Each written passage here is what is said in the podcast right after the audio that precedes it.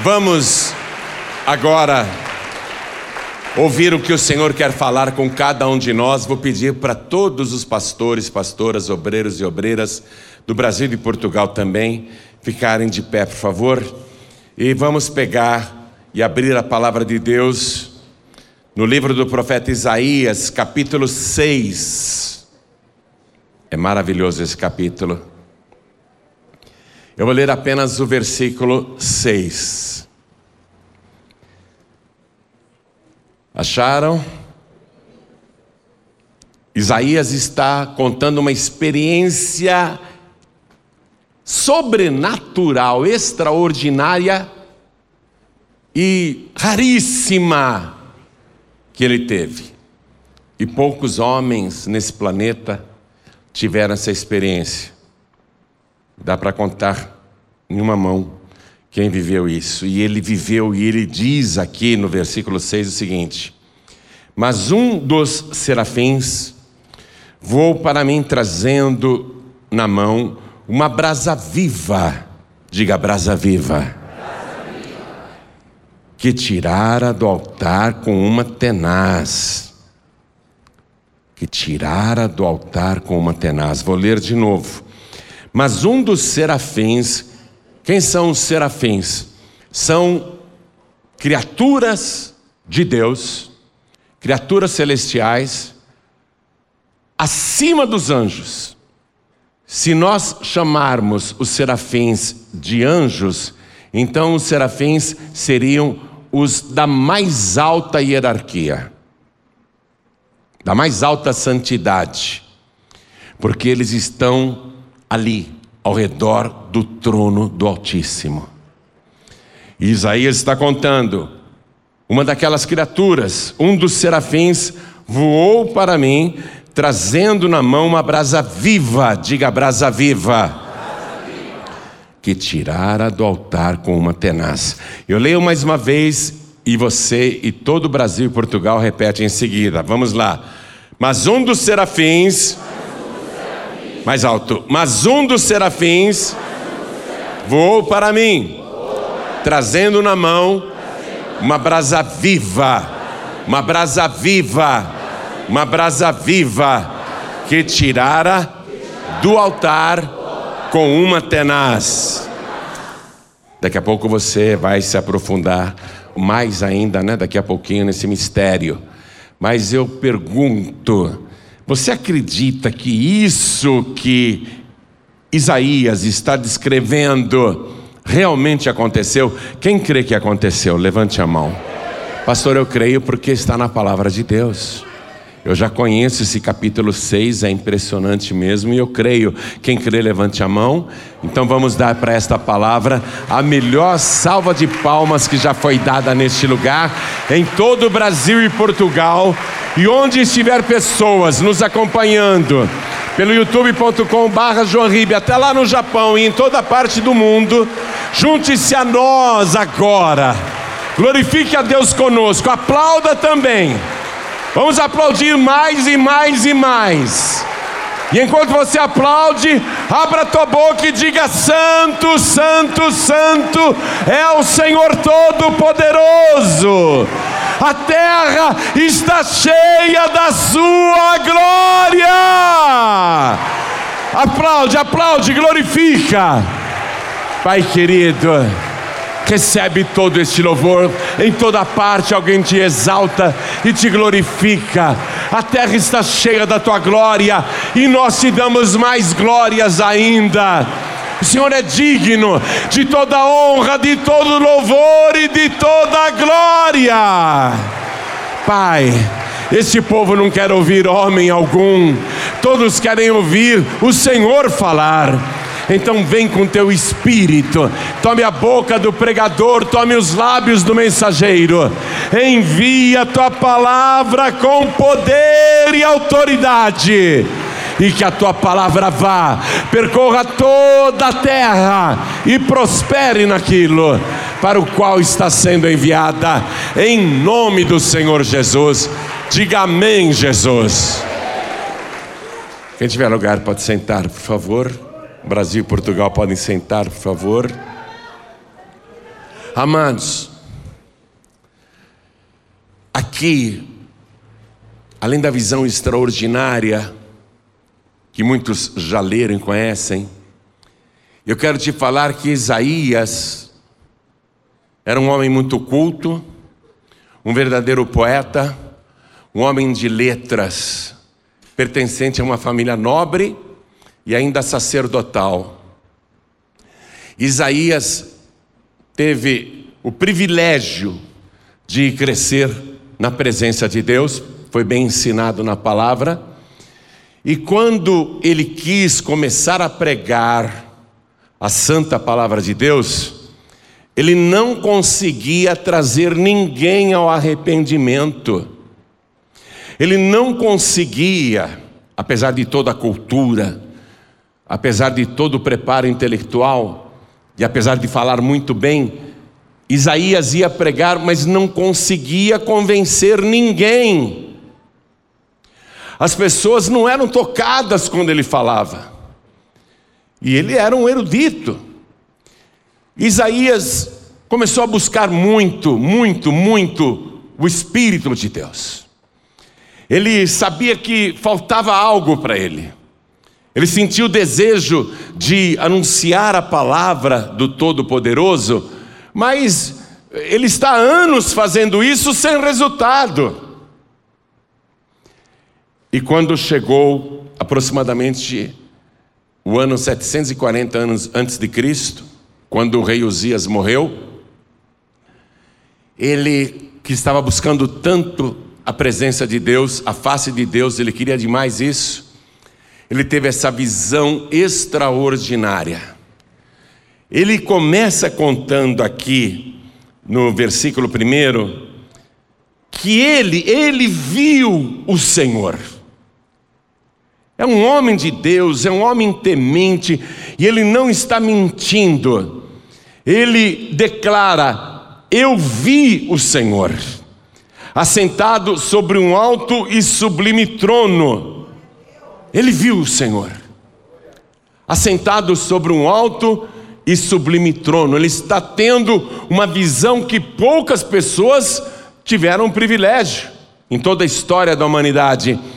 Mas o que ele vê para ele é estarrecedor. Ele estremece no temor do Senhor.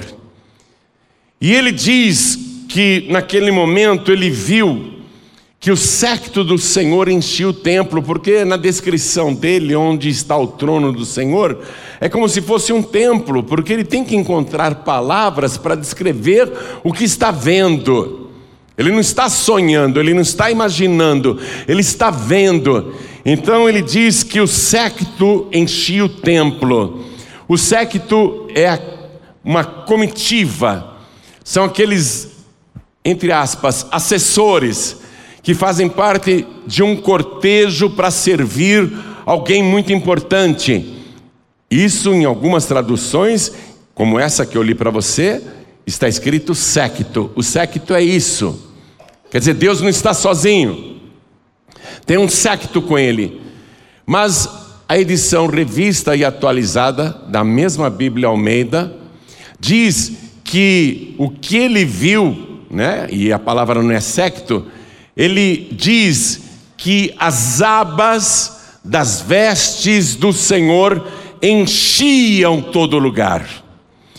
Por isso que eu também gostei muito desta ilustração, para tentar mostrar o que Isaías viu com seus olhos. É claro que não era isso, aqui é uma representação artística, mas ele está vendo sim um trono, o secto e as abas das vestes do Senhor que enchiam o templo. Pode ser também que fosse isso. Bom, o hebraico antigo aqui é difícil de ser interpretado, mas são as duas opções possíveis. De qualquer maneira, Deus não está sozinho ali. E ele continua relatando o que está vendo, e diz aqui no versículo 2: os serafins estavam acima dele, acima de Deus. Cada um tinha seis asas. Ele começa a descrever aquela criatura espiritual que ele nunca tinha visto antes. A gente vai se surpreender quando chegar lá na glória e contemplar criaturas que a gente nunca viu e nem imaginou, nem em filmes de ficção científica. Nós vamos ver coisas extraordinárias. E ele viu aqui, e não só ele viu, outros já viram, Ezequiel já viu, João viu, muitos viram, não é? Daniel viu, muitos viram, e ele descreve que cada um deles, cada um daqueles seres, tinha seis asas. Com duas cobriam o rosto, com duas cobriam os pés e com duas voavam. Incrível. Diante do trono de Deus. Você consegue imaginar uma criatura assim? Com seis asas. Com duas cobrem o rosto. Por qual motivo estão cobrindo o rosto? Porque os serafins, apesar de serem criaturas celestiais da mais alta hierarquia, diante do trono de Deus, eles não conseguem contemplar a glória do Senhor. Os serafins são santos, são os mais próximos do trono, mas eles têm de cobrir o rosto, os olhos, porque não suportam, não suportam ver a santidade do Todo-Poderoso. Tem pessoas que desrespeitam tanto a Deus, não têm noção do que fazem. Se essas criaturas celestiais têm tanto temor e não podem contemplar diretamente a face do Senhor e voam cobrindo o rosto, cobrindo os olhos, tem pessoas que falam de Deus de qualquer maneira. Tem pessoas que acham que Deus é um colega. Tem pessoas que pensam que podem sentar no colo de Deus, dar um tapinha nas costas. Tem pessoas que acham que lá no dia do juízo final vão bater um papo com Deus, conversar com Ele. Você precisa ler a descrição do juízo final que está no livro de Apocalipse. João descreve que todos estavam ali em frente do trono, desse mesmo trono, e ninguém conseguia, conseguia contemplar o trono de Deus, a santidade de Deus. Estes serafins tão santos têm de cobrir o rosto. E com as outras duas cobriam os pés. No Oriente havia essa figura de que era um desrespeito mostrar os pés para alguém. Se você for para o Iraque, se você se sentar na frente lá de um poderoso do Iraque e colocar o teu pé com a perna cruzada e a sola voltada para ele, você é expulso da sala. Porque isso é considerado uma falta de respeito muito grande. E os serafins, eles cobrem os pés diante da presença de Deus, por total temor e respeito, por atitude de humildade. E com duas eles voavam ali, e eles clamavam uns para os outros, dizendo: Santo, Santo, Santo é o Senhor dos exércitos, toda a terra está cheia da sua glória. Enquanto você aplaude, diga: Santo, Santo, Santo é o Senhor dos exércitos, toda a terra está cheia da sua glória. Faça como os serafins. Aplaude e diga: Santo, Santo, Santo é o Senhor dos exércitos. E quando eles fizeram isso, os alicerces das portas começaram a se mexer como se fosse um terremoto. Se moveram e tudo se encheu daquela nuvem de glória de Deus a mesma nuvem que se manifestava no tabernáculo, a nuvem que desceu sobre o Senhor no monte da transfiguração, essa nuvem encheu o lugar com presença de Deus, com glória de Deus. Se encheu desta nuvem, foi aí que Isaías sentiu um pavor muito grande. Ele nunca tinha experimentado isso em toda a sua vida. Ele achava que conhecia o Senhor, através dos ensinamentos que recebeu desde criança, das leituras que fez da lei de Moisés, dos estudos teológicos, de suas próprias pesquisas, mas ele percebeu ali que ele estava perdido. Era um homem de Deus, era um homem que temia ao Senhor, mas ele olhou para Deus, ele olhou para o Senhor e ele mesmo diz um ai. No Oriente, falar ai significa desgraça. Jesus, na sua última semana de vida, proferiu vários ais contra os fariseus hipócritas e contra os saduceus e contra os religiosos que não cumpriam a palavra. Pessoa dizer para si mesma: ai de mim, como Isaías falou, ai de mim, ele está declarando: acabei, vou desaparecer, vou ser consumido, ai de mim que vou perecendo. Alguma coisa se apoderou dele naquele momento, como se extraísse a sua força, e ele se sentiu como se estivesse morrendo, perecendo naquele momento. E ele diz: Porque eu sou um homem de lábios impuros e habito no meio de um povo de impuros lábios, e os meus olhos viram o Senhor, o Rei de toda a terra. Os meus olhos viram o Senhor. Eu não podia ter olhado para ele, nem os serafins olham para ele. E quem sou eu? Eu sou um homem, eu estou perecendo. Ele ficou apavorado. Acabei, é o meu fim. Ai de mim. Ai de mim. Eu já contei em algumas ocasiões uma experiência fora do corpo que Deus me deu. E para mim é como se tivesse acontecido ontem. E eu sinto muito desejo, muito desejo mesmo de ter essa experiência repetida, porque eu não estava dormindo, eu não estava sonhando, aliás, eu estava acordado, deitado, mas acordado,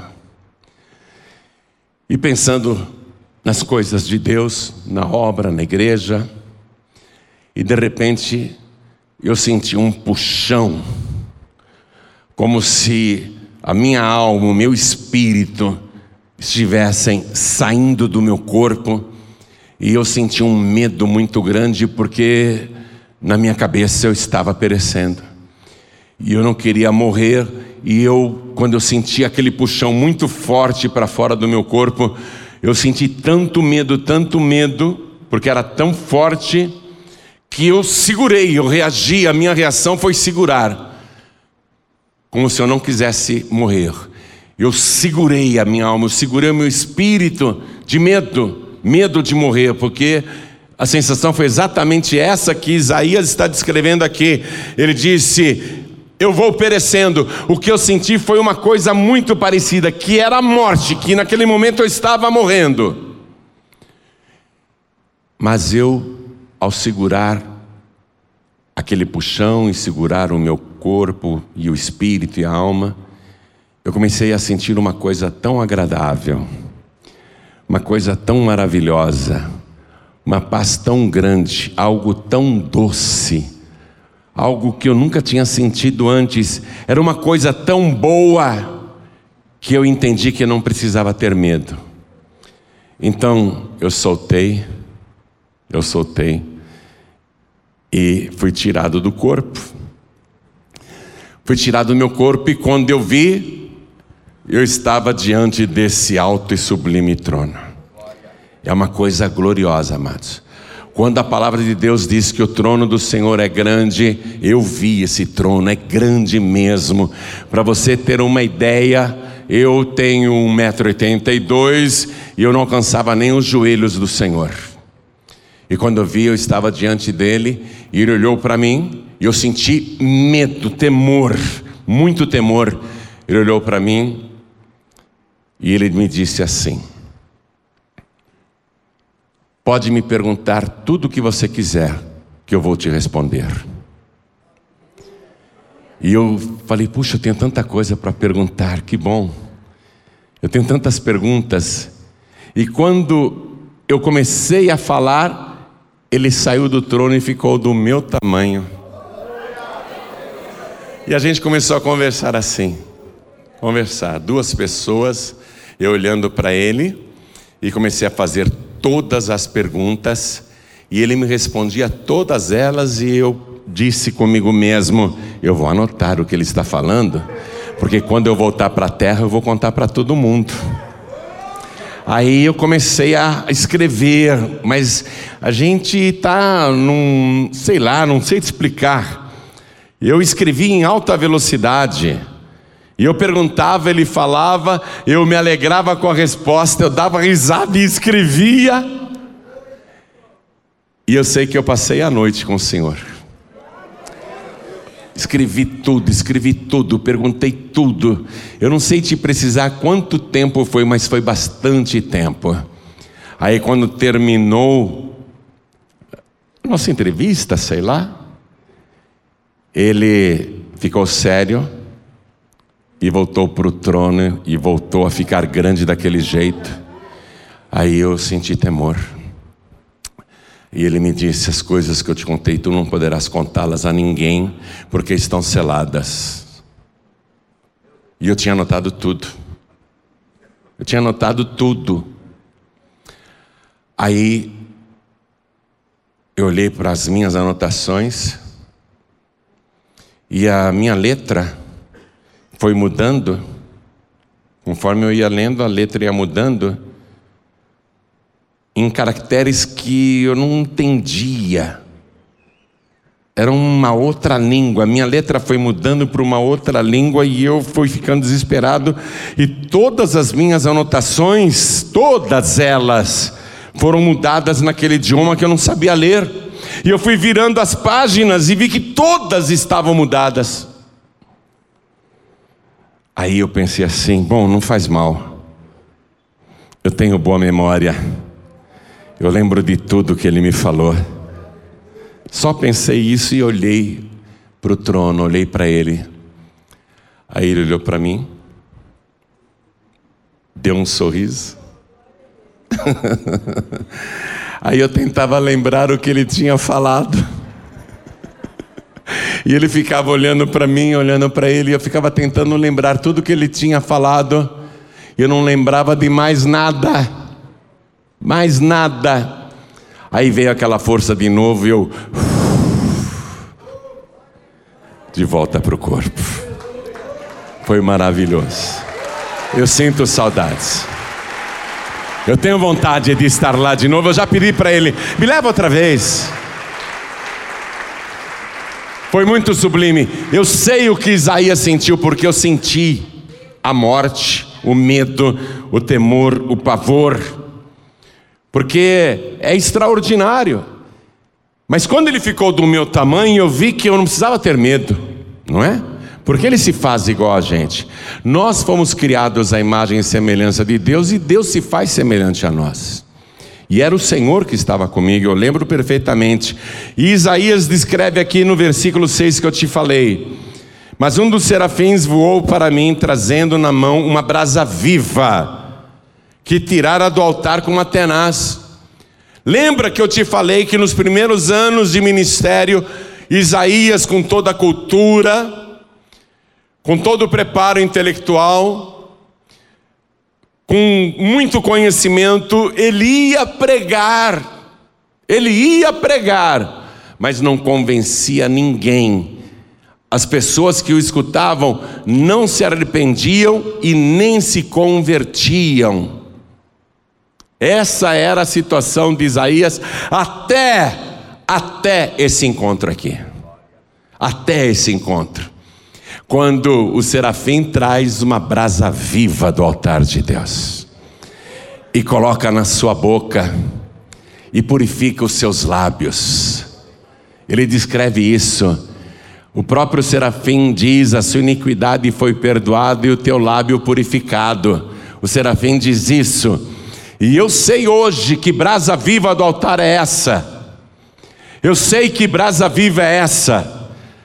O Senhor Jesus, quando veio aqui na terra pessoalmente e andou entre nós, ele ressuscitou dos mortos, apareceu para os discípulos, Ficou com eles cerca de 40 dias para comprovar que não era um fantasma, não era um espírito, não era uma teofania, não era uma simulação, era ele mesmo.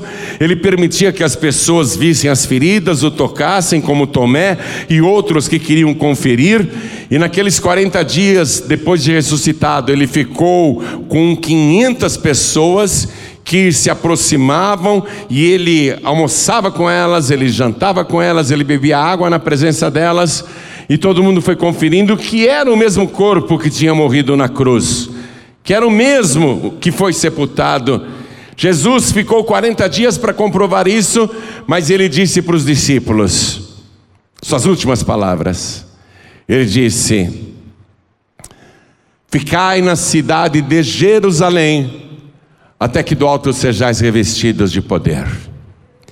Porque todos os discípulos ali eram como este pré-Isaías. Antes do encontro real, antes desta experiência real com o Senhor, todos os discípulos estiveram com Jesus, mas Jesus disse: Vocês não vão pregar coisa nenhuma, eu já ensinei tudo para vocês. Mas não basta só o conhecimento, não basta só intelecto preparado, não basta apenas uma boa memória. Vocês precisam do principal. Vocês vão esperar o batismo com Espírito Santo e com fogo. João batizou com água, mas vós sereis batizados com Espírito Santo e com fogo. Antes disso, não. Antes disso, vocês não irão pregar, vocês vão esperar o fogo do alto, a brasa viva do altar. Você está entendendo isso? Mas o Espírito Santo não é uma brasa, ele é uma pessoa. O Espírito Santo é uma pessoa. Aquilo que Isaías recebeu foi um pré-batismo com o Espírito Santo, porque nós sabemos, amados, nós sabemos que Isaías do Antigo Testamento é o profeta mais cristão do judaísmo. Porque depois que ele recebeu essa brasa viva do altar de Deus, ele se torna um outro homem. Como os discípulos do Senhor Jesus, que após o batismo com o Espírito Santo e com fogo, se tornaram totalmente eloquentes, convincentes, poderosos homens que falavam e as pessoas criam na mesma hora. Isaías, então, ali naquela brasa, está recebendo uma figura do batismo com o Espírito Santo e com fogo. E os discípulos de Jesus que obedeceram e buscaram o batismo com o Espírito Santo e com fogo, nos diz Atos dos Apóstolos, capítulo 2, versículo 1. E chegando o dia de Pentecostes, estavam todos reunidos no mesmo lugar. De repente, ouviu-se o som como de um vento veemente e impetuoso que encheu toda a casa. Eles ouviram um barulho de um vento. Não estava ventando porque as janelas estavam fechadas, mas eles ouviam um barulho parecido com de um vento. E no livro de Gênesis, quando diz que o Espírito de Deus se movia sobre a face das águas, a palavra ali é ruá no hebraico, e ruá no hebraico significa vento. Os discípulos escutaram um barulho como de um vento. Eles não entenderam, mas era o Espírito Santo de Deus se manifestando ali. E eles viram línguas repartidas como que de fogo. Eles descrevem como línguas, porque eles vão falar em línguas, mas eram as brasas vivas do altar de Deus. Eu vos batizo com água para arrependimento, mas aquele que vem depois de mim é muito mais poderoso do que eu. Eu não sou digno de carregar suas sandálias. Ele vos batizará com o Espírito Santo e com fogo. Fogo vivo do altar de Deus. E Isaías, depois disso, recebe o que lhe faltava. Quando ele recebe o que lhe faltava, Deus viu que ele estava pronto. E Deus faz uma pergunta, da qual ele já sabia a resposta, mas ele exigia um voluntariado e uma apresentação espontânea. Então ele diz, Deus diz assim, e repare o versículo 8: ó, depois disso, depois que ele recebeu a brasa viva do altar nos seus lábios, depois disso, ouvi a voz do Senhor que dizia: A quem enviarei? E quem há de ir por nós? Então disse eu: Eis-me aqui, envia-me a mim. Eu quero. E eu acho tão interessante isso. Quando eu leio sobre a história do povo de Deus que estava escravizado no Egito há 430 anos, debaixo de um sofrimento e humilhação muito grande, o povo de Deus passando necessidade, sofrendo aflições, morando mal, se vestindo mal, se alimentando mal e ainda sofrendo castigos dos egípcios, o povo começou a orar, clamar, pedir a Deus livramento, porque o Faraó estava destruindo o povo com uma sobrecarga muito grande. O povo estava sobrecarregado, o povo chora, o povo clama, e Deus ouve. E Deus ouve, Deus sabe quem é que está oprimindo o seu povo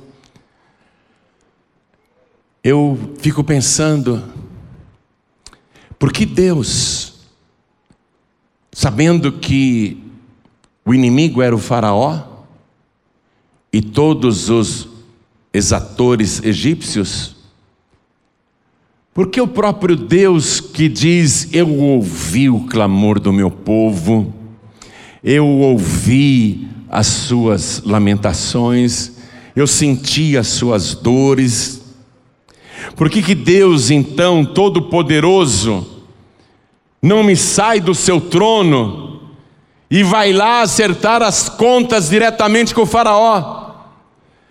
Eu garanto que Deus Todo-Poderoso conseguiria a libertação do seu povo imediatamente. Ele poderia, com todo o seu poder, aniquilar o Egito inteiro, destronar Faraó, mostrar quem é o rei, quem é que manda, quem governa.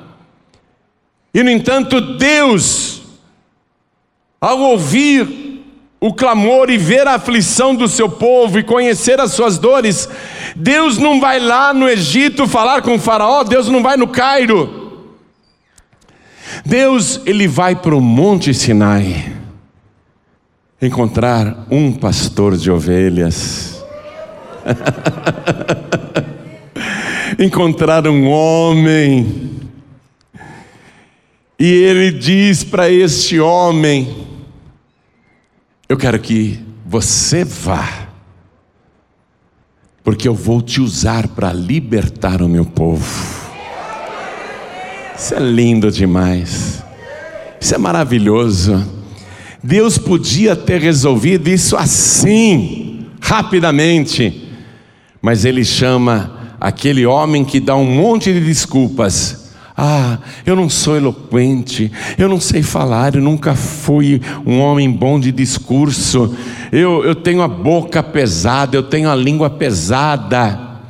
Eu não sei direito o que quer dizer isso, muitos dizem que Moisés seria gago, não sei se isso procede, um dia eu vou perguntar para ele pessoalmente. Mas a verdade é que ele diz: Eu não sou preparado, eu não sou bom de discurso, eu não sou bom para falar em público. A minha boca, a minha boca é pesada, a minha língua é pesada. E Deus diz: Vai, porque fui eu que fiz a boca do homem e eu serei com a tua boca. Quando você abrir a tua boca, não é você quem falará, mas eu falarei através de ti. E Jesus disse a mesma coisa para os seus discípulos: quando te levarem diante dos homens, não fique preocupado com o que a vez de dizer, porque na mesma hora o Espírito Santo vos dará boca e sabedoria, porque não sereis vós quem falará, mas o Espírito de Deus falará através de vós.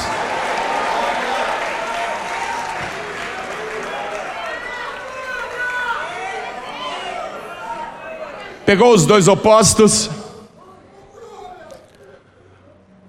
os dois opostos, Isaías e Moisés. Isaías é estudado, é um poeta, é culto, fala bem, tem estudos um homem preparado intelectualmente, um erudito. Quem é Moisés? Apesar de ter sido criado em toda a cultura egípcia. Mas quem é Moisés, segundo ele mesmo? Um homem que não é eloquente, um homem que não sabe falar, um homem que tem a boca e a língua pesadas. Viu os opostos? Viu os opostos? É isso que eu quero trazer para você aqui hoje, para todo o Brasil e Portugal. Aqui nós temos os dois opostos. Temos pessoas aqui muito cultas e preparadas. Temos aqui pessoas muito estudadas e inteligentes, temos até PhD. Temos pessoas aqui que são verdadeiras doutoras e doutores. Temos pessoas muito cultas aqui no nosso meio.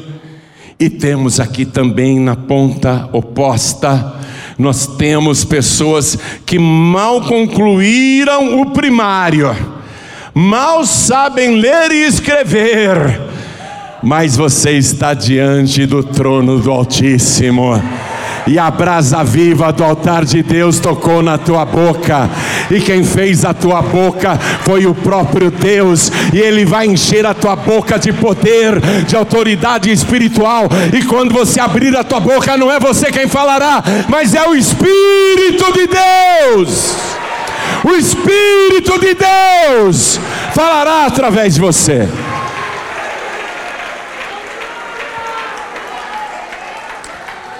Isaías se tornou tão maravilhoso nas revelações que ele é aquele que escreve as principais profecias sobre Cristo, sobre o Senhor, o Rei de toda a terra, o Rei do universo. Ele escreve, por exemplo, capítulo 7, versículo 14, não é? Ele escreve lá assim: Porque o mesmo Senhor vos dará um sinal. Eis que a virgem conceberá e dará à luz um filho, e o seu nome será Emanuel. O que Isaías escreveu até o anjo Gabriel vai repetir, explicando para Maria, explicando para José quem é Jesus o Emanuel. Quem é o Emanuel? Deus conosco. Deus conosco, Ele não está somente lá no trono, Ele está conosco aqui na terra. O Espírito de Deus está com você agora, aqui neste lugar. Você está diante do Todo-Poderoso. Onde estiverem dois ou três reunidos em meu nome, aí estou eu presente no meio deles. O Senhor é digno de que você faça agora como os serafins e diga: Santo, Santo, Santo é o Senhor Todo-Poderoso. A terra está cheia da sua glória.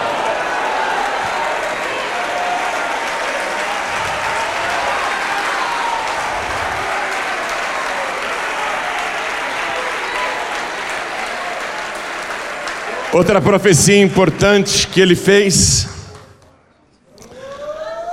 que ele fala, não é? Ele diz assim, num outro trecho, ele fala assim: porque um menino nos nasceu. Ele está vendo o futuro. 700 anos antes do nascimento de Cristo, porque um menino nos nasceu, um filho se nos deu, e o principado, o principal, não é no sentido de ele ser um príncipe, não, abaixo de um rei, não. O principado quer dizer o governo, o poder, a autoridade, e o principado está sobre os seus ombros, e o seu nome será maravilhoso Conselheiro, Deus forte, Pai da eternidade e Príncipe da paz. Quem escreveu isso foi esse homem que teve esse encontro poderoso com Deus. Ele começa a saber de coisas que ele não sabia antes.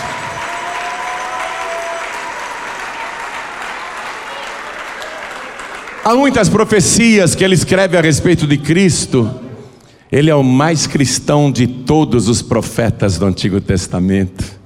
Antes que o cristianismo existisse, antes que Cristo nascesse, ele escreve coisas maravilhosas. Tem um texto que ele escreve, no capítulo 61, no versículo 1. Esse texto que Isaías escreveu profetizando o próprio Deus Todo-Poderoso, como se fosse um homem, entra na sinagoga de Nazaré, e cerca de 730 anos depois de Isaías ter escrito isso, dão para Jesus o livro de Isaías. E Jesus abre e começa a ler exatamente o que Isaías tinha escrito no capítulo 61 o próprio Deus dando validade a este extraordinário profeta. Vá comigo, quero ler no Evangelho quando Jesus chegou lá, em Nazaré, entrou na igreja e foi fazer a leitura da Bíblia, e a Bíblia naquela época não era dividida em capítulos nem versículos, a Bíblia não era numerada, não era fácil achar os textos, mas Jesus recebe o livro de Isaías, está aqui, Lucas capítulo 4, versículo 17. E foi dado a Jesus o livro do profeta Isaías. E quando abriu o livro, achou o lugar em que estava escrito: O Espírito do Senhor é sobre mim, pois que me ungiu para evangelizar os pobres Enviou-me a curar os quebrantados do coração, a pregoar liberdade aos cativos, a dar vista aos cegos, a pôr em liberdade os oprimidos, a anunciar o ano aceitável do Senhor.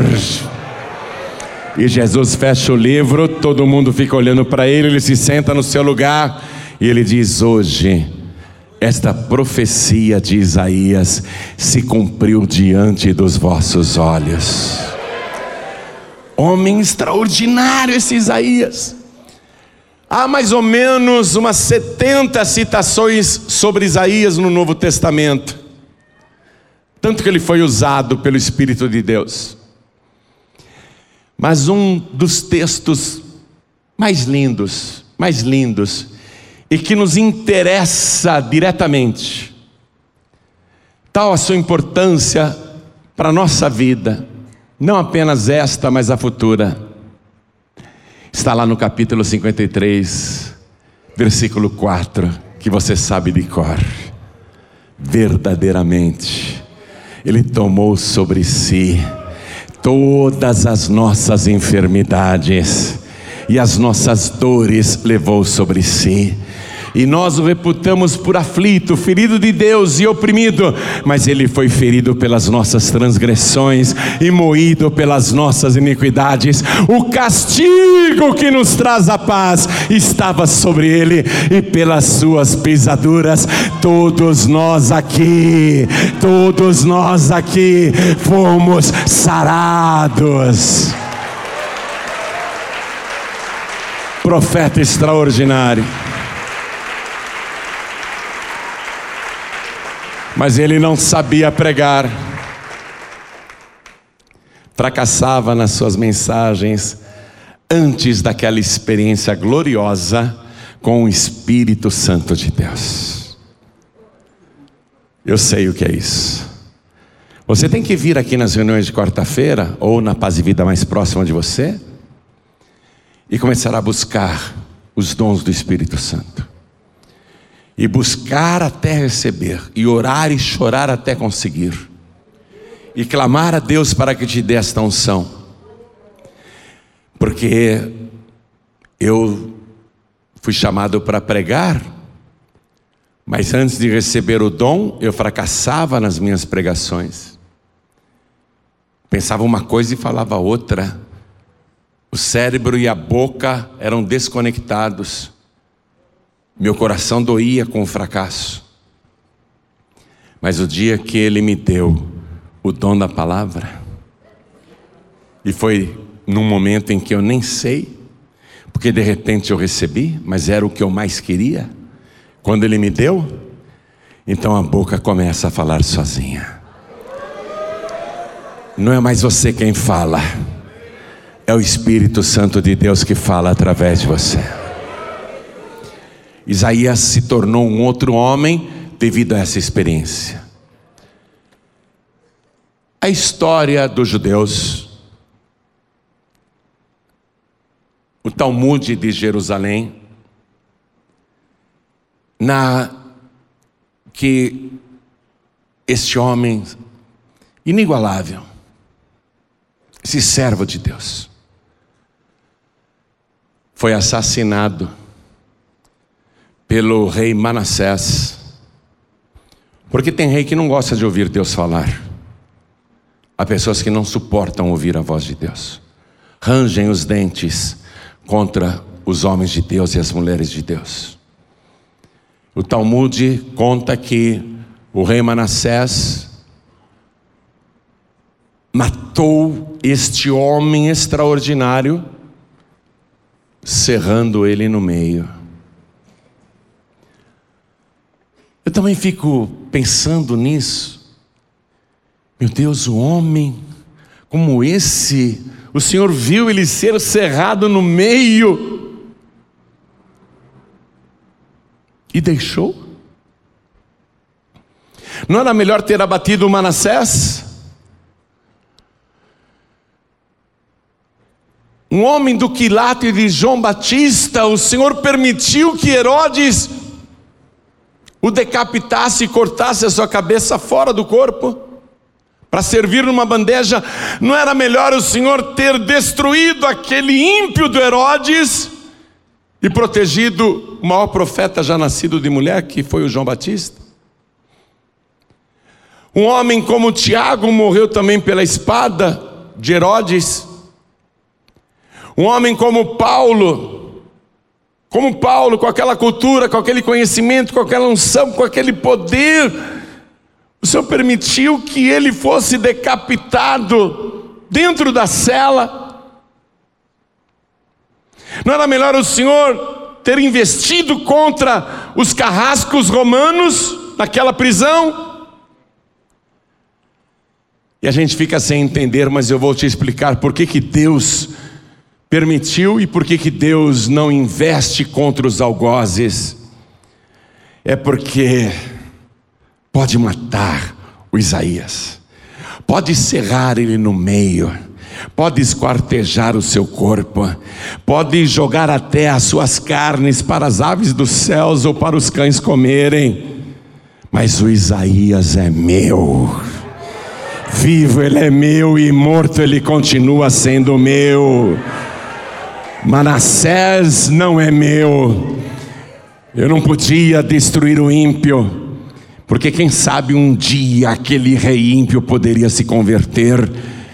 Eu permiti que ele vivesse, para que ele tivesse todas as oportunidades, mas no dia do juízo, Manassés estará de um lado, do lado esquerdo, e Isaías estará à minha direita.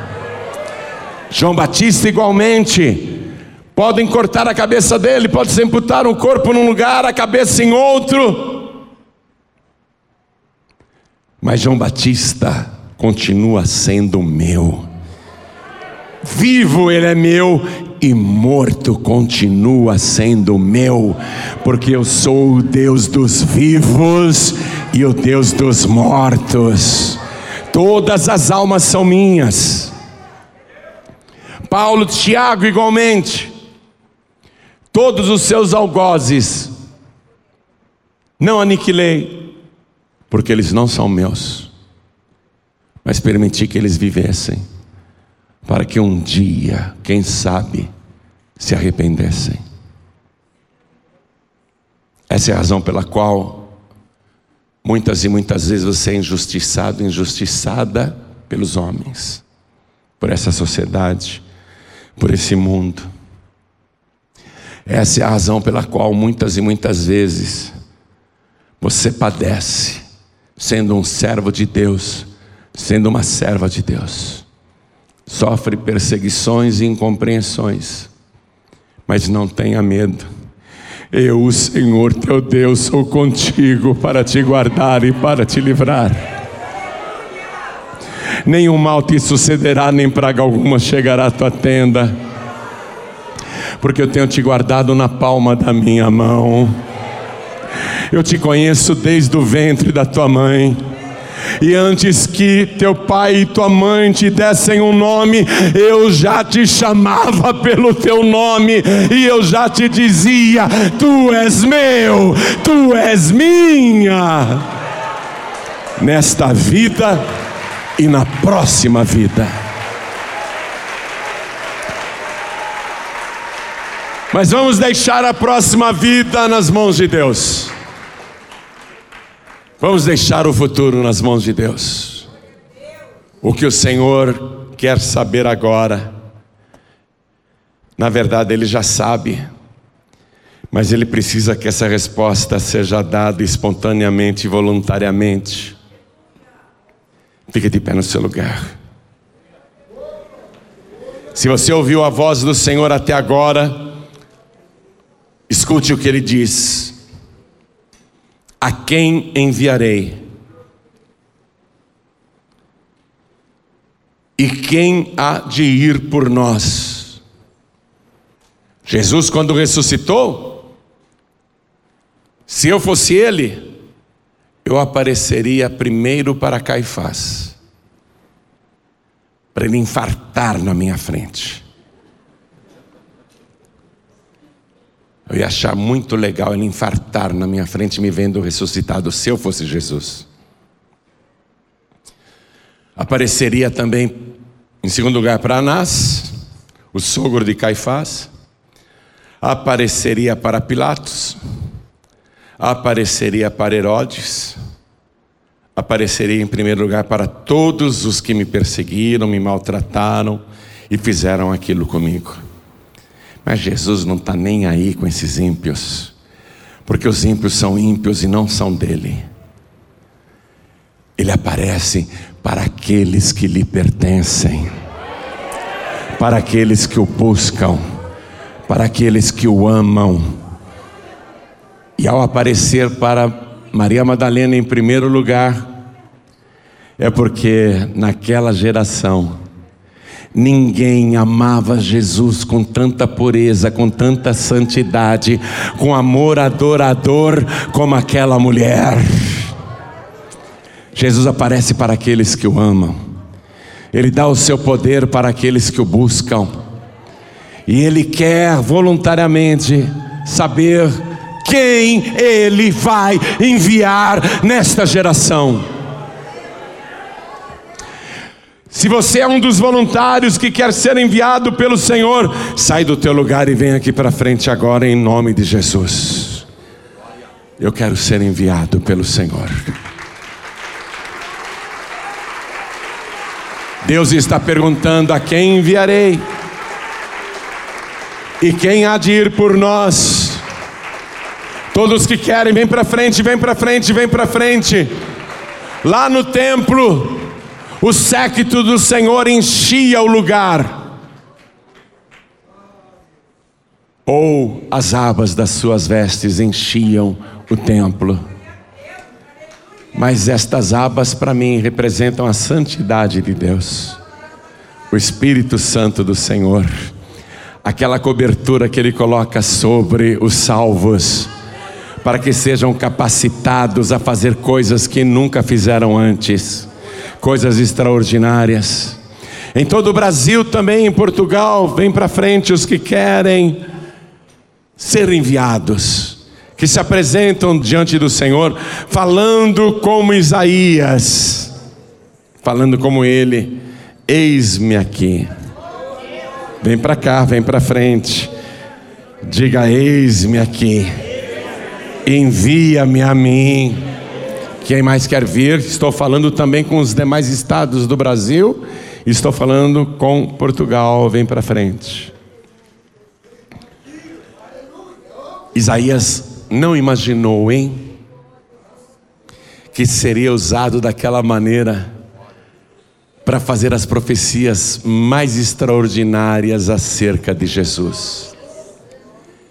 Isaías fala da sua ressurreição, Isaías fala de tudo a respeito de Jesus. Ele fala até do reino milenar de Jesus, ele fala até do juízo, ele fala até do novo céu e da nova terra. Que homem, ele não imaginou, ele não imaginou que receberia tanto do Senhor. Ele recebeu tanto assim do Senhor porque ele disse: Eis-me aqui. Foi por isso que ele recebeu tanto do Senhor. Eis-me aqui, envia-me a mim. Eis-me aqui. Quando você se coloca na presença de Deus dizendo: Estou à disposição, sou eu que quero, eu quero fazer isso por minha livre e espontânea vontade. Aí Deus vai te capacitar e vai te usar. Vai fazer com você coisas que você jamais imaginou em toda a sua vida. E depois desta oração, juntamente com o pastor Neilton Rocha e todos os pastores da Paz e Vida, subam aqui no altar. Os pastores que estão presentes, subam no altar, porque depois desta oração, a brasa viva do altar vai tocar nos teus lábios a brasa viva do Espírito Santo de Deus.